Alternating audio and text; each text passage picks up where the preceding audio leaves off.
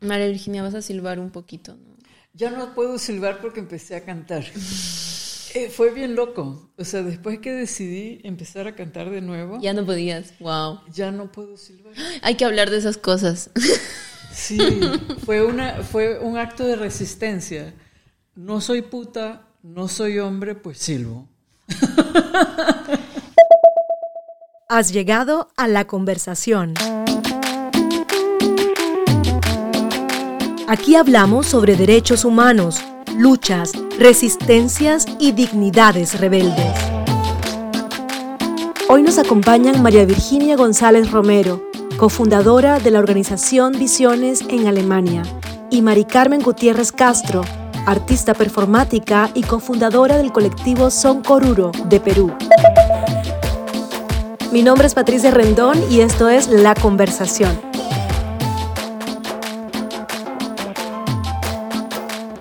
Les doy la bienvenida y muchísimas gracias por estar aquí en esta conversación. Hoy nos acompañan dos poderosísimas, Mari Carmen Gutiérrez y María Virginia González Romero, que no se me olvide el segundo apellido porque siempre lo marca además. Me toca contar cómo es un poco la infraestructura aquí. Estamos en una sala de danza, una escuela de danza, y tenemos pues la consola, los dos micrófonos, hay un montón de espacio donde hace como, como mucha, mucho vacío. Y también estamos en este lugar porque hoy vivimos la experiencia de un taller que estuvo bajo la dirección de Mari Carmen. Eh, encuentro sobre cuerpo, territorio y memoria. Esa fue la razón por la cual llegamos a este lugar y a esta conversación. Y para poder empezar a hablar, yo quisiera que cada una de ustedes pues se presente, me cuenten o nos cuenten a quienes estamos escuchando quién es cada quien, de dónde viene y por qué están aquí en este lugar, en Múnich, Alemania. Bueno, em, yo soy Mari Carmen y em, estoy ahora en Múnich porque estoy en un proceso creativo de performance. Yo hago performance y teatro, soy de el Perú, de la selva del Cusco, en el Perú. Y em, he venido a Múnich para crear eh, una performance pública en colaboración con un colectivo de mujeres alemanas blancas sobre el tema de eh, la restitución y las violencias coloniales del pasado y del presente. Y bueno, pues en ese encuentro entre, entre este colectivo ¿no? de feministas blancas que tienen intención de construirse y nosotras, yo y mi compañera Leonor, que somos del colectivo Son Corruro, de, del Perú, de América Latina, que nos ocupamos de hacer arte político, ¿no? De como denunciar en voz alta eh, las violencias coloniales, patriarcales, capitalistas y tejer puentes también, ¿no? Estamos tratando de, tejer puentes entre nuestras prácticas. Así llegué acá. Bueno, mi nombre es María Virginia y yo vivo acá hace 30 años en München. Y bueno, durante un largo proceso de exilio decidí portarme bien en este país para que no me echaran de aquí también. y aquí estoy. y bueno, este, el Ministerio de Cultura eh, hizo eh, un concepto para eh, hacer unos trabajos en la calle y entre esos conceptos está con el que vino Mari Carmen y me preguntaron si podía ser su persona de contacto acá para hacer un seminario y ese fue mi rol en esto. Maravilloso. Sí, maravilloso porque además ya nos vamos a ir enterando un poco más de las cosas que María Virginia propicia en, esta, en este espacio de, de Múnich con mujeres como yo que tienen también pues historias de migración y casi todas que venimos de, Latinoamérica. Em, y María Virginia, tú que trabajas tanto con la voz, tienes que acercarte más al micrófono porque se nos va. Que eh, es que le salió barba este micrófono. Se ve raro. Lo tenemos vestido, un, micrófono vestido. Si quieres se lo quitamos ahorita. bueno, si quieres que me acerque más hay que quitarle ese vestido. Bueno, entonces vamos, espérate un segundo. Dale, dale, tranquila, sin miedo, sin miedo. Déselo, eso, ya. Ustedes se están perdiendo esta desnudada del micrófono. Le hemos quitado la peluca al micrófono de María Virginia. Exacto, sí, hay que acercarse un poquito más. Y aquí Perfecto. Bueno, entonces, em, Mari Carmen, nos cuentas que además venías con, tu compañera, eh, Leoners Estrada, y ustedes hacen parte de un colectivo que se llama Son Corruro. ¿Qué significa Son Corruro y cómo nace este colectivo? Sí, mi compañera es Leonor Estrada Franque y em, nosotras somos amigas, compañeras y hermanas casi, eh, que trabajamos juntas desde desde hace varios años, desde 2013, nos conocemos desde el 2010, trabajamos juntas 2013, eh, y nos hicimos feministas juntas, creo, o nos nos reconocimos feministas juntas en Lima, eh, y también juntas entre ir a la calle a protestar, poniendo el cuerpo en las protestas y hacer teatro eh, independiente, decidimos cruzar esos, esos dos espacios, ¿no? El espacio del activismo feminista, de la lucha feminista y del teatro y de la performance. Entonces, eh, reciente, hemos hecho varias cosas juntas, obras de teatro con, con mujeres, eh, diferentes proyectos, un proyecto pedagógico donde nació este nombre, Son Corruro, con jóvenes en mi provincia. Era un proyecto sobre pedagogías del arte en relación al territorio. Eh, y te dice, le puse Soncorruro porque era como mi abuela me llamaba cuando yo era chica. Cuando, mientras vivió, en verdad, y como me llama mi madre ahora, significa semilla del corazón. Sonco es corazón y Ruro es semilla. Y ese era como mi abuela me decía, o sea, como así me llamaba. y creo que a todas sus nietas, ¿no? Pero era muy especial. Entonces, todas nos quedamos pensando que así nos, eso éramos nosotras, el, como individualmente, y luego cuando se murió nos dimos cuenta. Todas. Todas éramos Son Coruro. y bueno, nos gustó mucho el nombre a mí y a, Leonor y, y lo tomamos para nuestro colectivo. Genial, todas somos Soncorruro. Está muy bonito esto. Gracias a tu abuela que las nombró de esa manera y de paso nos apropiamos también de esa forma de, llamarse, ¿no? María Virginia, tú haces música además, pero antes de que hablemos de la música, porque hoy en el taller justamente nos enteramos de cómo comenzó esa historia, eh, también estás eh, muy, muy comprometida con el trabajo con mujeres en, en esta ciudad y también te creaste una metodología, te pensaste, te la imaginaste y nos has convocado a muchas mujeres eh, migrantes a encontrarnos en ese espacio de cualificación. ¿Por qué no nos cuentas un poco sobre ese proyecto que haces aquí? Bueno, no sé por dónde empezar. Historia larga. Pero bueno, ah, yo siempre tuve la visión, o sea, yo vengo de, o sea, digamos que mi columna vertebral es eh, pedagogía de la liberación y educación popular. Y entonces, bueno, en eso crecí, también desde niña alfabeticé y luego cuando llegué a este país aprendí que ser la mejor en la universidad y haber tenido la, mejor nota no te lleva a nada. Este, los cursos o los, estudios universitarios o cualquiera que tengas no, no eran reconocidos acá. Eso cambió a partir del año 2012, pero yo llegué aquí en el año 89. Así que entonces empecé a visionar un café un café diverso, o sea, donde las personas vinieran, porque yo me di cuenta que, eh, que había gente que no iba a las asesorías porque tenían miedo a la autoridad o respeto, digamos, a la autoridad. Entonces yo me pensé, si hago un café diverso donde las personas que trabajan como eh, las personas que atienden tienen un método, entonces pueden trabajar con esas personas eh, sin que se sientan estar en una asesoría, sino tomándose un café. y esa era mi idea, que no funcionó nunca, no me dieron el dinero. O sea, no me daba el dinero, porque esa es la otra cosa, ¿no? Que cuando trabajas, eh, los ministerios dicen, nos alegraríamos mucho que gente extranjera, eh, de conceptos y qué sé yo, y al final de cuentas, a la hora de los cubos, este, no te dan la plata tienes que tener un padrino, una madrina alemana para que te puedan dar. ¿no? Entonces, bueno, dentro de todo ese proceso que yo hacía mis asesorías, eran amplias como voluntarias. Hacía toda mi vida lo he hecho y lo seguía haciendo. Entonces, me empezaron a conocer, yo fui parte del Consejo de, de Extranjeros y Extranjeras en München, desde eh, seis años y, de ahí fui creciendo, fue creciendo mi nombre, digamos así. Y entonces crearon un, método de, asesoría donde me invitaron como extranjera y como eh, al, al trabajo, o sea, para que yo juzgara el método. Y entonces, bueno, fui. ¿Cuál era la consecuencia? Yo era la, única negra, la única sin trabajo y, la única que lo hacía eh, eh, voluntario.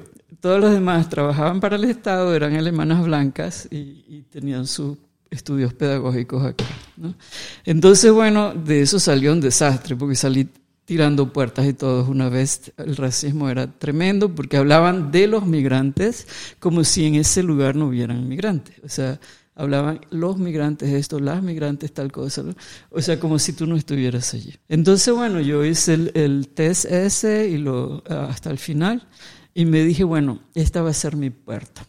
O sea, voy a tomar ese método, pero lo voy a, deconstruir, lo voy a hacer distinto y eh, incluí las cosas que yo había pensado para el café y, y el método ese y las cosas que yo había pensado y me hice el concepto que hoy conocen.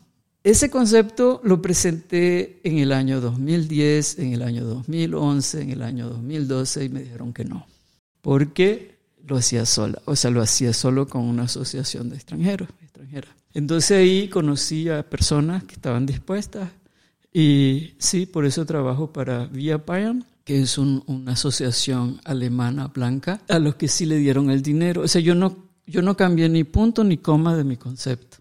Nada, cero, pero ahí me dieron el dinero. Y ahí trabajo.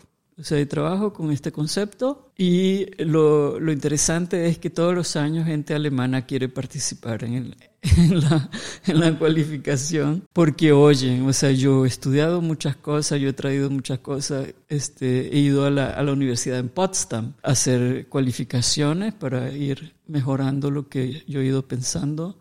He hecho curso de Project Management para ir mejorando el concepto y así lo estoy llevando desde el 2012, solamente para personas extranjeras y mayormente al principio solo para personas que también hacían trabajo voluntario los primeros tres años. Luego este, cambió eso un poco porque me dije, bueno, ¿por qué no otras personas que no han hecho trabajo voluntario pero quizás lo pueden hacer? Y efectivamente pude tener personas que no hacían trabajo voluntario y que ahora lo hacen. Y así sucesivamente. Proyecto se llama Abriendo Puertas. Eh, aquí no se trata de abrir puertas, sino de abrir puertas y sostenerlas abiertas para que pasen otras personas. Qué poderoso, bonito y bueno, pues esto creo que conecta muchos aspectos de lo que ambas hacen, cada una desde sus formas y, métodos, desde la pedagogía de la liberación, que también es la pedagogía de la esperanza, ¿no? Y que hemos aprendido también mucho de Paulo Freire y otros maestros y maestras que en Latinoamérica sembraron su semilla. Y creo que también viene un poco, eso se conecta mucho con lo que ustedes hacen en Soncoruro, ¿no?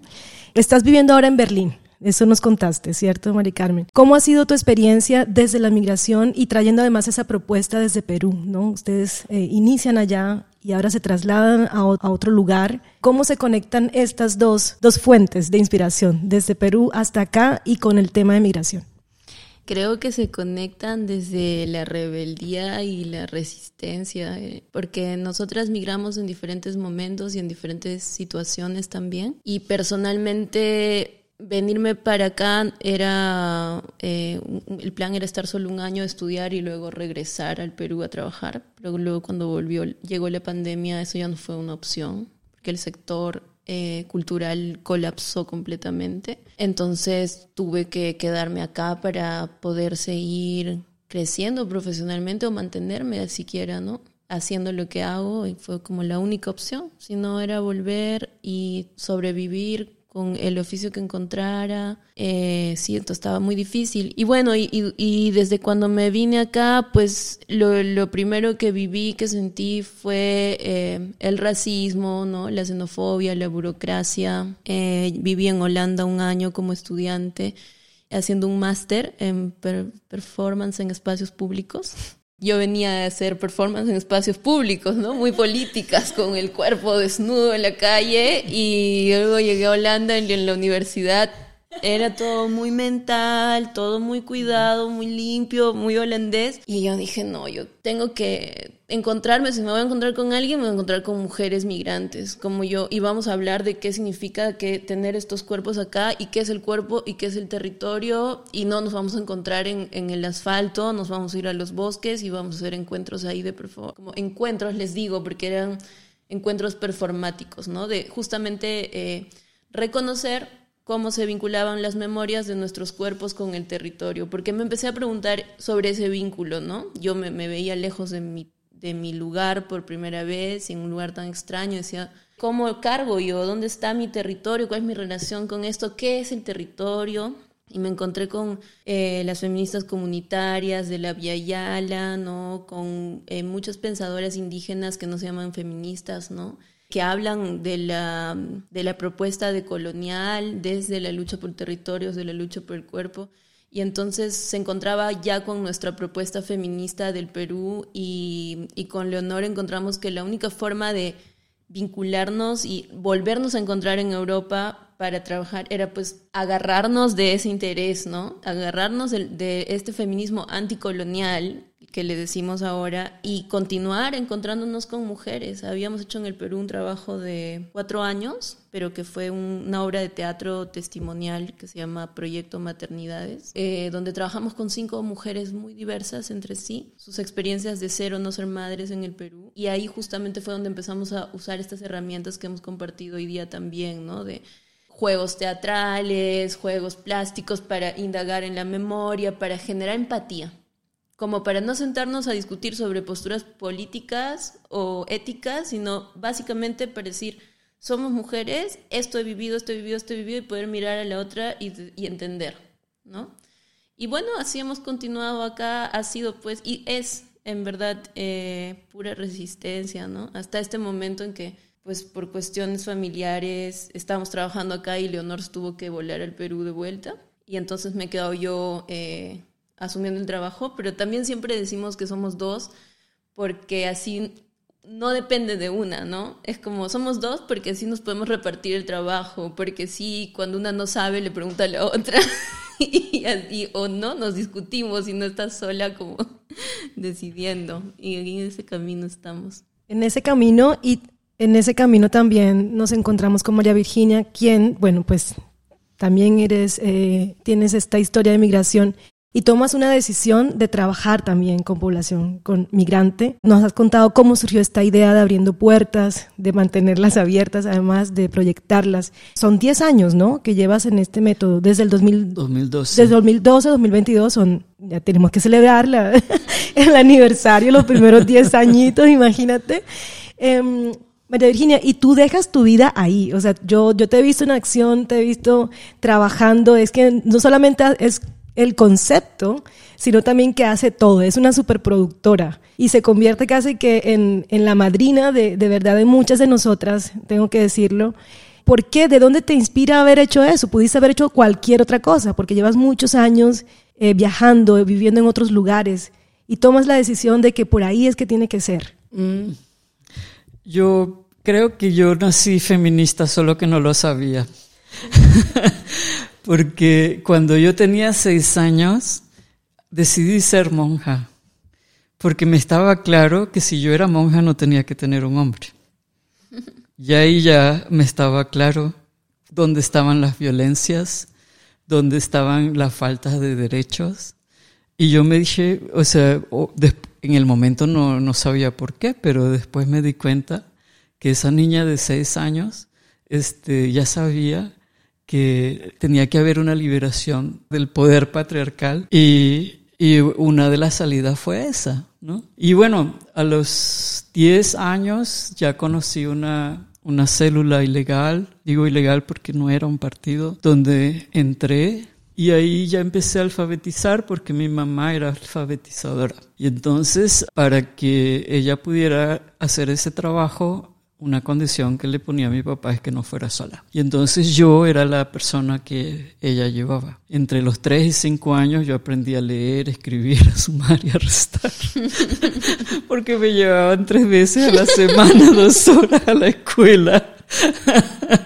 y creo que ahí empezó todo. mis abuelos, mis abuelas son campesinos, campesinas. Mi abuela, de la cual llevo mi nombre, era mi mi ejemplo, ¿no? mi ejemplo de persona que a pesar de ser una campesina analfabeta, eh, era muy poderosa y nos enseñaba muchas cosas. Y sí, y luego con ese proceso, o sea, a los 14 años yo ya era un cuadro político. Y ya tenía claro que, era patriarcado, que era eh, injusticia, que era el derecho al derecho humano, y no solamente como ser humano, sino también uh, la tierra, el agua, vengo del campo. Como que todo es consecuencia, ¿no? Entonces aquí primero fui en exilio a Rumanía y en Rumanía viví ocho años y allí estudié economía social. Y bueno, esa es mi otra parte, mi otra historia en otro momento. Y luego entonces aquí venían los veranos a trabajar y así conocía München. Y por eso me vine para acá. Porque cuando me corrieron de Rumanía por comunista, lo absurdo, este, entonces dije, ¿a dónde me voy? Y dije, bueno, ok. Y bueno, entonces, como dije, empecé a ver todas las injusticias que había hacia el mal llamado tercer mundo. Porque cuando vi que yo no podía aplicar a lo que yo había estudiado porque mis papeles no, no, correspondían, qué sé yo, empecé a investigar y vi que eso no era solo con Latinoamérica, sino también con África y Asia. Y así no fui investigando todo eso. Siempre he sido, eh, tenía una profesora en la universidad que me decía que yo nunca había eh, superado la edad de los por qué. Siempre pregunto por qué, por qué.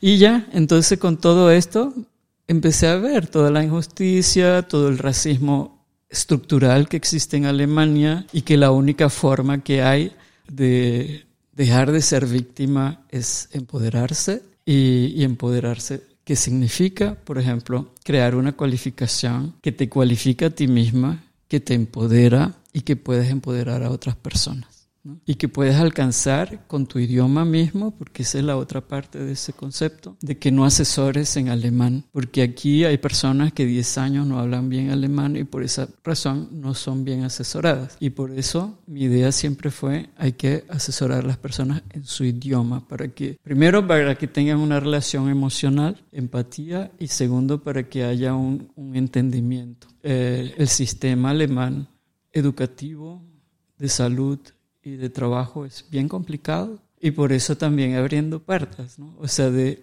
eh, traducir todo ese sistema para que las personas lo entiendan y sepan dónde están y cómo entrar. Sí, eso.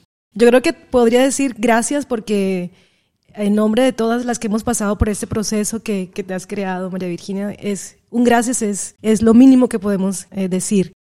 Vamos a hablar entonces de lo que hemos explorado hoy en este taller y me parece fantástico que lo hablemos entre las tres, porque uno, yo estuve como participante, María Virginia también fue participante, pero también fue, hizo parte como de la producción del taller, y tú, María Carmen, estuviste como facilitadora eh, y nos compartiste un montón de posibilidades de experimentar desde nuestros cuerpos, desde nuestras historias de vida, al grupo de mujeres que participamos de México, ¿no? de Colombia, de Perú, entonces nos juntamos de Venezuela, nos juntamos ahí como una, un paisaje que vino desde el, desde el sur y que trajo sus historias y las puso ahí. Que voy a empezar por ahí porque a mí me conmovió muchísimo y fue ese concepto de memoria que viene de la cultura aymara, o sea, cómo ven la memoria. Cuando nosotros lo recibimos siempre, cuando pensamos en memoria, pensamos en el pasado que está detrás de nosotras Cuéntanos un poco de eso, cómo ustedes llegan a, ese, a, esa, a encontrarse con esta, este concepto de memoria y cómo ese concepto de memoria también se puede aplicar en este paisaje de, de transatlántico de la, de la, migración, por llamarlo de alguna manera. Eh, bueno, pues mira cómo será de colonial el mundo y de colonizada la existencia de una, que yo vengo de una familia quechua, eh, quechua hablante, ¿no? Pero me vengo a enterar a reconocer este concepto del tiempo estudiando en, Holanda, estudiando justamente eh, estos encuentros sobre el cuerpo territorio, estudiando a Silvia Rivera Cusicanqui, que es una, una mujer, socióloga, activista, artista eh, boliviana que se reencuentra con sus raíces aymaras y justamente propone la acción anticolonial, ¿no? Desde un concepto, ella le dice cheje, el cheje en Aymara es, el, es un color gris que se configura de puntos blancos y negros que nunca se juntan, pero que son solo manchas. Ella dice los mestizos son, o sea, no, el mestizaje es un concepto colonial, ¿no? Es como una categoría racial impuesta durante la colonia y viene mucho desde un lugar de querer eh, rescatar al indio, o sea, hacerlo blanco, ¿no? Porque ya eres mestizo, entonces no eres indio, tienes, estás un poquito mejor, ¿no? Entre comillas. Ella dice, somos entonces chejes, que tenemos, nuestras culturas están en permanente conflicto, somos seres en permanente conflicto, no somos una cosa ni la otra, y cómo a partir de ese conflicto, de esa contradicción, nos, nos descolonizamos, ¿no? Nos hacemos críticos, reconocemos ese conflicto, y entonces ella recupera este concepto del tiempo, de pensar cómo en el mundo aymara, que tienen el pasado frente a los ojos, eh, frente al cuerpo, ¿no? No está atrás, sino que el pasado está enfrente y dicen, vamos caminando, mirando al pasado, caminamos hacia el presente futuro. Entonces yo viviendo en Holanda me encuentro con estudiando mis raíces también mi conexión del cuerpo territorio con mis ancestras eh, me encuentro con esto y digo pero cómo caminamos para atrás ¿no? Como que se me rompió así el cerebro, el esquema. Ahora lo entiendo muy bien, ¿no? Porque lo, me he abrazado de ahí y he dicho, sí, es, eso es hacer memoria, ¿no? Es, poner el pasado, es lo que conocemos y es lo que nos da las lecciones también para, para seguir, ¿no? Y, y lo que pasa después es que cuando haces ejercicio de memoria, entonces, lo que haces es mirar al, lo que tienes frente a tus ojos, ¿no? ¿Qué es esa historia que está siempre ahí, ¿no? Como no la pierdes. Tenemos que hacer otro taller para seguir explorando estos conceptos. Em, María Virginia, también trabajas el concepto de colonial dentro de la metodología de Abriendo Puertas. ¿Te has metido en esta exploración de la conexión del cuerpo, mujer, territorio? Bueno, creo que tiene que ver con toda mi historia. O sea, aprendí desde muy chica de la violencia patriarcal, violencia capitalista, ¿no? Todo eso lo fui aprendiendo en la práctica y en mi cuerpo muchas veces. Y todo lo, lo, traje. Y entonces, al estar aquí, yo digo en el, en el ombligo del neocolonialismo estamos aquí en München, porque no sé si saben que la, eso de la pastillita Payan de contra la aspirina ¿no? se produce acá, la BMW está acá, la Siemens está acá y una de las regiones más ricas en Alemania es aquí. O sea que estamos casi que en el ombligo del neocolonialismo europeo.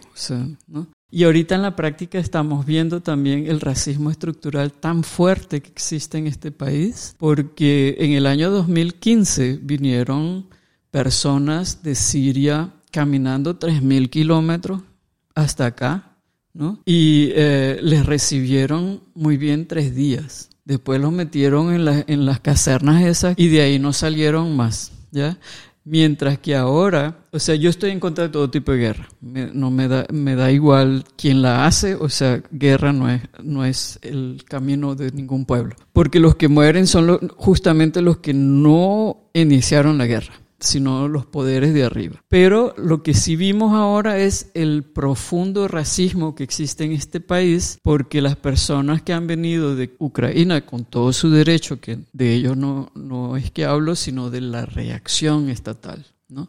donde los sirios, las personas de África que sobrevivieron el Mediterráneo, ¿no? los que no se ahogaron, siguen viviendo en estas casernas, siguen viviendo con, eh, de forma, bueno, indescriptibles, inhumanas, mientras que las personas que han venido de Ucrania se han creado oficinas extra para reconocerles automáticamente sus estudios, para conseguirles trabajo, tienen dinero mensual, se les, tienen derecho a vivir en casas normales, ¿no? Todo eso.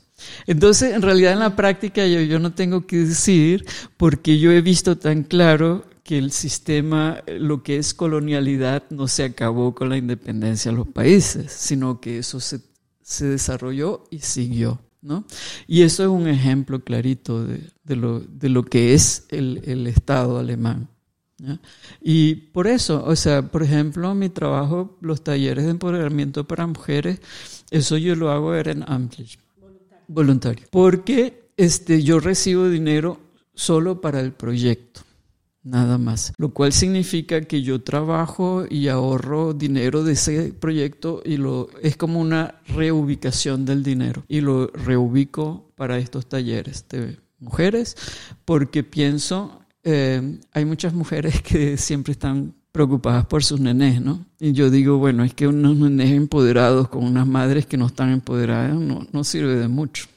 Entonces, por eso para mí está claro que eh, mi objetivo principal es el trabajo con las mujeres, número uno. Número dos, que tengan claro que el, colonialismo no se ha acabado y que aunque estén casadas con personas de este país, no significa que ese trato es distinto. O sea, hay muchas mujeres que no han aprendido alemán porque el hombre les, todo les traduce, pero el tipo sabe perfectamente español y es una forma, por ejemplo, de colonizarte, ¿no? de mantenerte dependiente ¿no? toda una vida de una persona. Ese es solo un ejemplo chiquitito de tantas eh, estructuras patriarcales y coloniales que existen hasta en las relaciones amorosas. Y bueno, y ese es mi trabajo. Yo trato de, de que las mujeres entiendan que ah, podemos hacer muchas cosas. Y el ser empoderada no es ser enemiga de los hombres, no es ser enemiga del sistema. Ser empoderada es saberte defender, saberte posicionar y saber cuáles son tus derechos. Por eso yo traduzco esos sistemas para que podamos saber en qué, en qué espacio estamos. Mari Carmen, y mm, el taller que, has propuesto tiene tres conceptos también, cuerpo, territorio y memoria. De memoria ya hemos hablado un poco, de dónde viene este concepto con el que trabajas, por qué cruzas esos tres ejes y qué además te conecta con este lugar donde estamos, que es en Múnich, y por qué amplías el espectro a un taller dirigido pues eh, especialmente a mujeres migrantes, mujeres latinoamericanas, ¿no? Eh, yo creo que es también el justamente este enfoque de colonial, anticolonial, ¿no? Feminista, de pensarnos, o sea, que las mujeres racializadas y, mejor dicho, la, la, el, patriarcado, el sexismo, ¿no? Y el racismo no son eh, opresiones independientes, ¿no?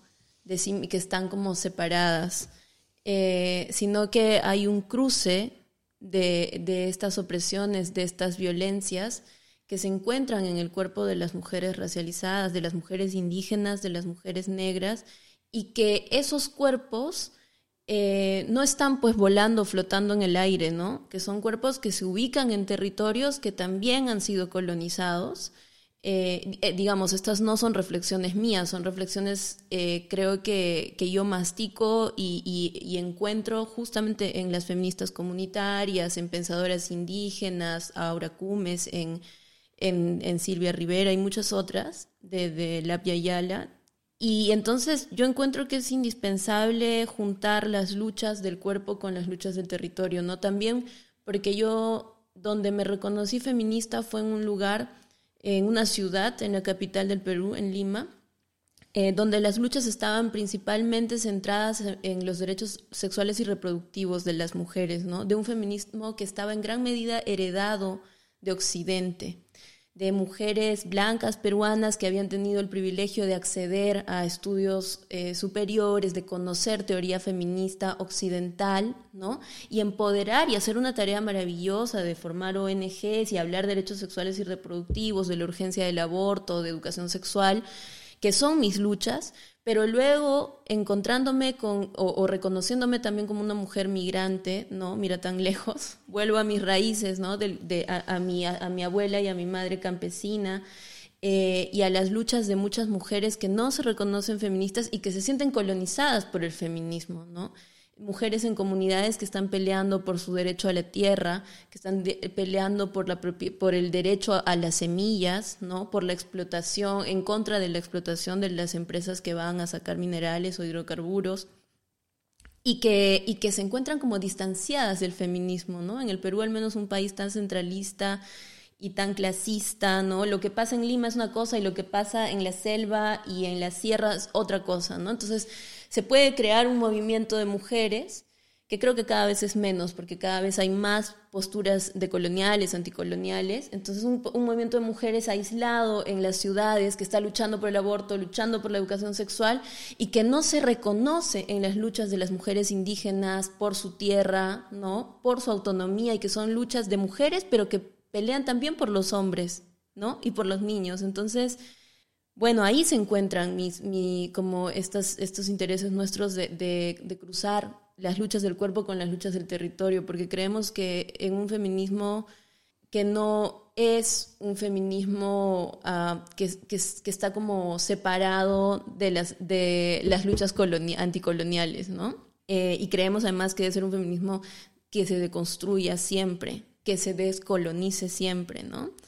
Y así llegamos a Múnich también, porque justamente llegamos invitadas por un colectivo de mujeres alemanas, feministas blancas, que, como ya les había contado antes, tienen eh, una se asocian en respuesta a la opresión de los hombres blancos, ¿no? Que se hombres blancos que se juntan en fraternidades que se llaman Burschenschafts acá, que son círculos muy cerrados de hombres que concentran poder económico, social, político entre ellos y dejan afuera a todos los que no sean hombres blancos alemanes como ellos, ¿no?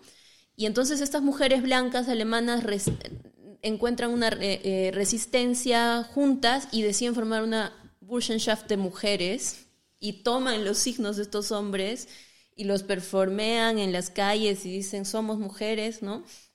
Y acá los hombres no entran, pero eh, digamos que más recientemente se dan cuenta de que en esa su reacción, en esa su resistencia están dejando afuera a mujeres como nosotras, ¿no? Y a, hombres también, y están no solo, o sea, dejando fuera y oprimiendo y constituyéndose un poder opresor, una réplica, ¿no? Del, del colonialismo, del patriarcado, eh, del capitalismo, y como yo les digo, ¿no? Han usado las armas del amo para para, según ellas, destruir la casa del amo, pero la han hecho más fuerte, de algún modo.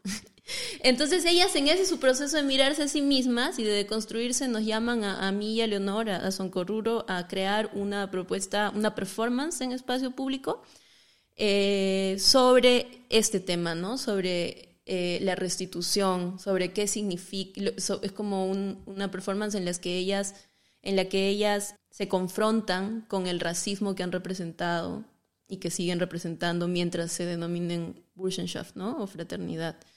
Y entonces, eso es, para eso hemos venido a crear eso. ¿Y por qué este espacio? Porque, porque pensamos que este, este proyecto de performance tiene como varios niveles.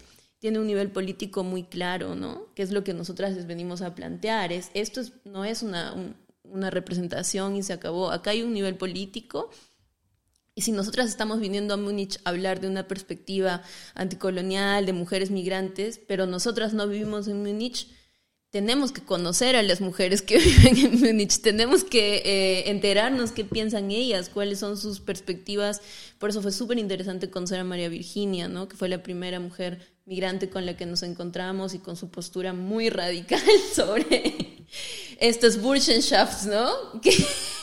Y fue, una, pues muy pedagógico conocernos y, y además como llevar estos encuentros o nuestra impresión de estos encuentros a los diálogos con ellas, ¿no? Eh, fue como muy, muy importante encontrarnos, sí, con María Virginia primero y ahora acá también, para saber que necesitamos espacios seguros, porque nosotras y ellas, claro, nos podemos sentar a conversar en una mesa porque nos están pagando un trabajo también y ellas tienen toda la intención de, de, ¿no? de generar este espacio creativo y es seguro para nosotras ahí, pero ¿qué pasa cuando salimos? ¿Qué pasa con las otras? ¿no? Tenemos que como ver, sentir un poco lo que está pasando afuera y, y por eso decidimos crear este espacio. Y como entramos a hablar un poco ya desde los feminismos María Virginia, ¿desde qué lugar de los feminismos actúas tú? Del decolonial, por supuesto. Eso está claro.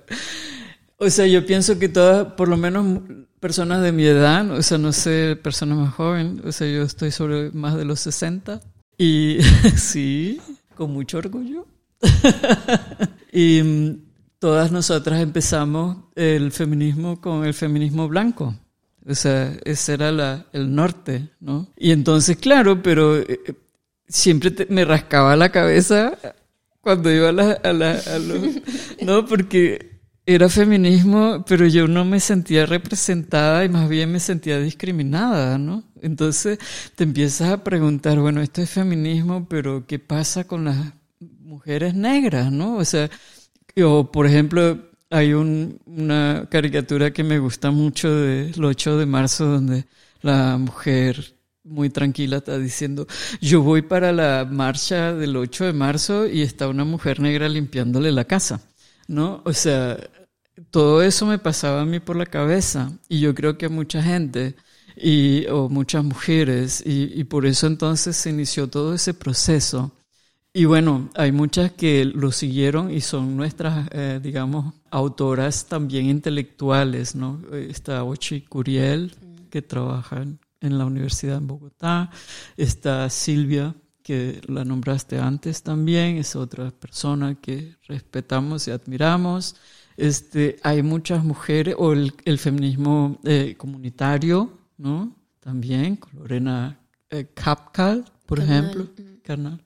Exacto, o sea, y todo eso lo, lo, lo, vas leyendo y vas sintiendo, e, eso es lo que te abre el corazón. Sientes como te emociona y dices, eso es, ¿no? Eso es.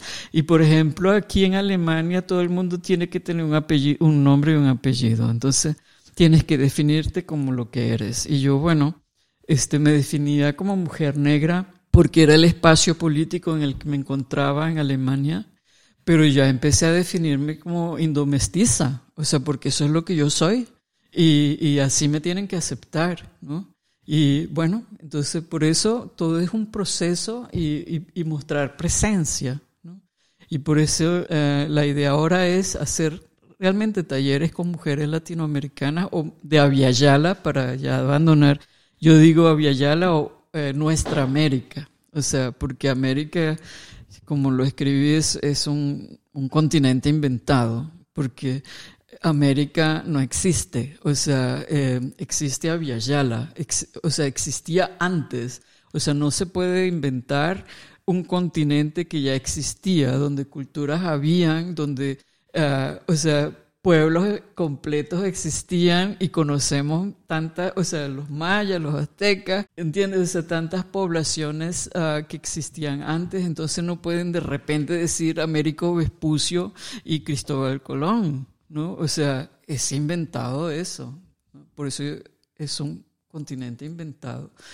Aviala, nuestra América, ¿no? Indoamérica, Indo-Afroamérica, podremos darle su propio nombre. Yo quisiera seguir en esta conversación toda la tarde, toda la noche, porque estoy realmente aprendiendo muchísimo y pues escucharlas es muy, muy inspirador, realmente.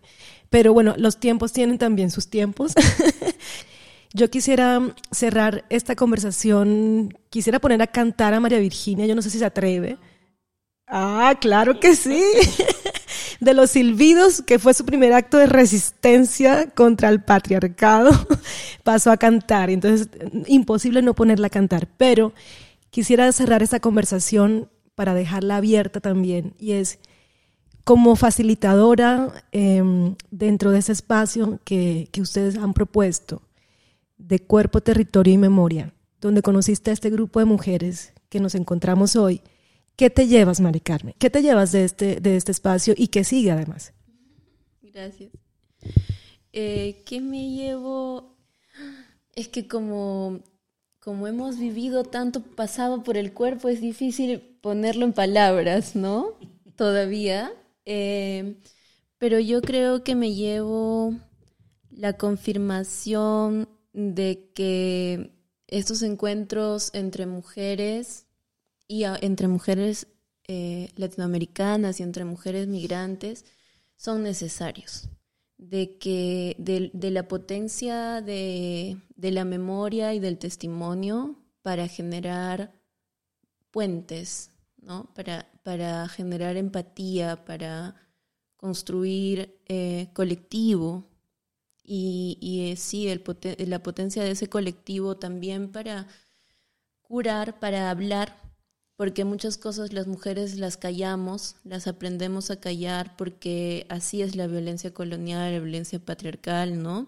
Una necesita ser fuerte en, en muchos espacios, una no habla de, de sus vulnerabilidades y creo que estos espacios nos ayudan a, a sacar esas vulnerabilidades, a compartirlas, aceptarlas y a ver que las otras las tienen también y que está bien y que desde ahí también nace nuestra resistencia. O sea que a partir de entender que todas tenemos estas vulnerabilidades podemos acompañarnos y hacer los esfuerzos para, más allá de que no me guste mucho cómo se viste esta o cómo piensa la otra o la religión que tiene o su partido político, pues hacer el esfuerzo de sí juntarnos y sostenernos, ¿no? Y encontrar como las luchas comunes que tenemos. Yo creo que le voy a contar a Leonor que, que una vez más lo he sentido así. Eso es lo que siempre compartimos después de estas experiencias. Decimos, sí, qué potente es quitarnos las armaduras y compartir las experiencias, ¿no? Y jugar un poco también. Ahora no hemos jugado mucho.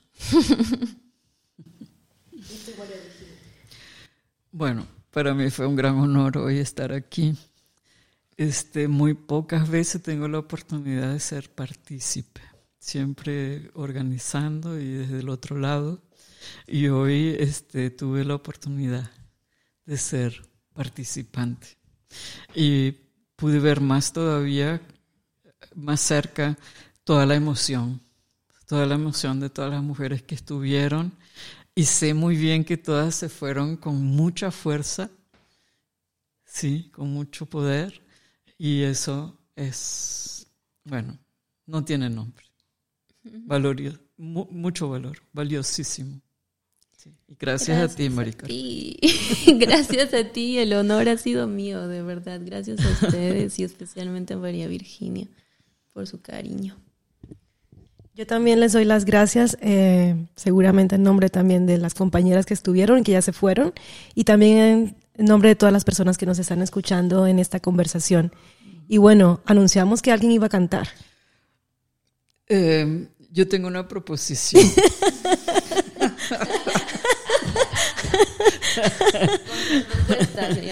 sí, algo que para mí es muy valioso y es que um, el año pasado mi mamá cambió de espacio y uh, le dediqué una canción con mucho amor y mucho una despedida, un homenaje. Cuando yo tenía como 14 años que andaba haciendo mis travesuras, mi mamá me regañaba mucho. Y entonces había un autor en ese momento em, de música protesta, Ali Primera, venezolano, y él escribió a su mamá una canción que se llamaba eh, Madre, déjame luchar. Y entonces cuando mi mamá me molestaba con sus cosas, yo le empezaba a cantar esa canción. Esa es la razón por la cual la tomé. Lo que es mío en esa canción es la letra. O sea, yo le cambié bastante la letra, eh, le cambié el ritmo, pero la base, base de la canción y el nombre es de Ali Primera. Eso quería decirte, que aunque hay mucho arreglo de tanto de la letra como de la melodía, el original de todos modos es de Ali Primera. Te lo envío hoy mismo. ¿Te parece? Aceptada la propuesta, ¿cierto? Entonces, Sí, sí, no, y la vamos a, poner, la vamos a compartir, ¿cierto? La podemos compartir en este espacio la conversación porque normalmente tratamos de cerrar con algo de música que nos conecte con el tema que hemos abordado, que hemos conversado. Les doy las gracias, María Virginia, Mari Carmen, muchas gracias por estar en este espacio y seguimos hablando. Gracias a ti por esta entrevista. Madre, déjame luchar déjame luchar.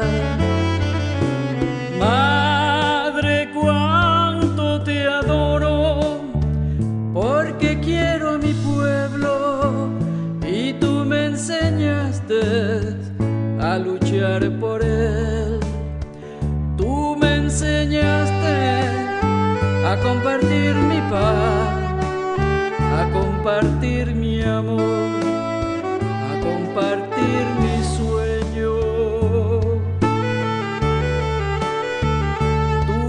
enseñaste a no matar las mariposas, que no cortara las rosas que en tu jardín cultivabas.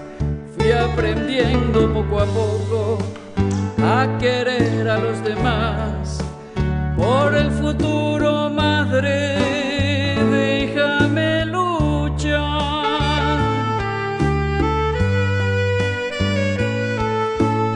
Café con olor a madrugada, rezos llenos de bendiciones, gota de rocío, gota de rocío, gota de rocío, insistencia en una karmática historia, imperturbable roca enfrentando oleaje, años de luchar, sentir, comprender y perdonar noches de vigilia cuidando nuestros pasos.